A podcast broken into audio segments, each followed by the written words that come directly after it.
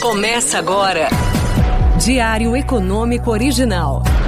Uma análise das principais informações que impactam os mercados, a economia global e do Brasil. Apresentação: Marco Caruso.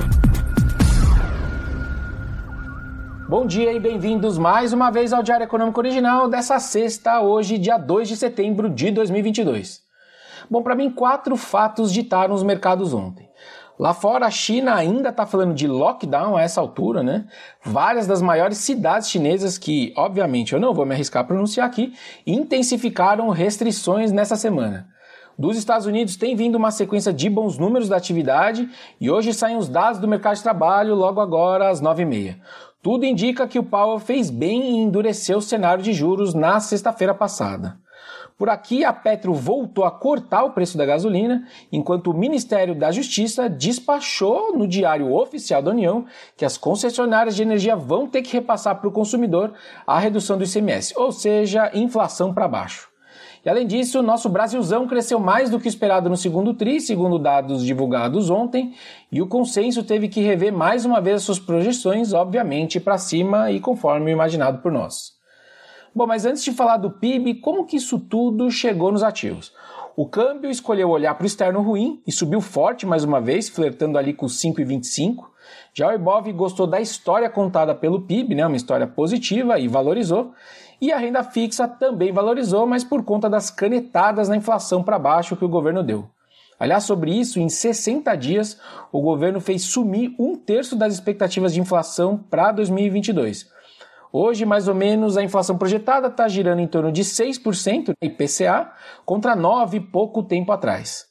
Sobre o PIB, o novo número mágico dos economistas para o crescimento desse ano deve começar a girar em torno de 2,6% agora. Isso tudo segundo um levantamento da Agência Estado contra mais ou menos 2% 24 horas atrás. Para te dar uma referência, se o país não crescer nada nesse segundo semestre inteiro, o ano já fecharia nesses 2,6%. Ou seja, pode sim ser mais forte do que isso. Mas aí você vai me perguntar, então por que, que todo mundo não foi para 3% ou mais, por exemplo? No fundo, no fundo, porque está todo mundo esperando a alta da Selic aparecer nos dados como um freio de mão da economia. Mas qual tem sido o principal contra-argumento? Basicamente os impulsos de renda dados pelo governo. A gente teve Auxílio Brasil, antecipação de 13º, antecipação de FGTS. Bom, só sobre o FGTS, por exemplo, o brasileiro sacou no segundo TRI quase 1% do PIB do fundo. Bom, aí para o dia o grande destaque para mim fica, como eu já falei, com a criação de vagas, desemprego e salário lá nos Estados Unidos, que saem às 9h30. Esse é o grande dado de todo mês, junto talvez agora com os de inflação. Depois de criar mais de 500 mil vagas em julho, um baita número, ainda mais para essa altura do ciclo econômico americano, o consenso espera outras 300 mil vagas criadas. É muito forte. Isso tudo por um desemprego baixíssimo nos Estados Unidos, girando ali em torno de 3,5%. Pelas minhas humildes contas, bastaria os Estados Unidos criar de 100 a 150 mil vagas por mês para já conseguir manter esse desemprego por aí. Ou seja, qualquer coisa além disso pressiona por taxas de desemprego ainda mais baixo. Como eu falei, é muito forte. Bom, mas para dar alguma pimentadinha nesse número, tem rolado uma discussão entre os analistas e os economistas se os efeitos sazonais desses dados não têm sido maltratados, né? basicamente bagunçados pela pandemia, etc. Se vier ruim, eu acho que vai ter gente que vai colocar a culpa nisso. Vamos ver, eu iria preparado para números fortes da economia americana. Bom, e aí para terminar, agora às 9 horas sai a produção industrial brasileira.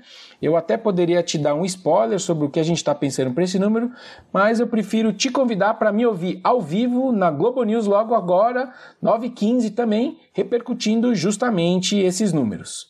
Te vejo lá então. Um bom dia, bons negócios e sorte sempre. Você ouviu? Diário Econômico Original. Uma análise das principais informações que impactam os mercados, a economia global e do Brasil. De segunda a sexta, às sete da manhã, no Spotify e YouTube.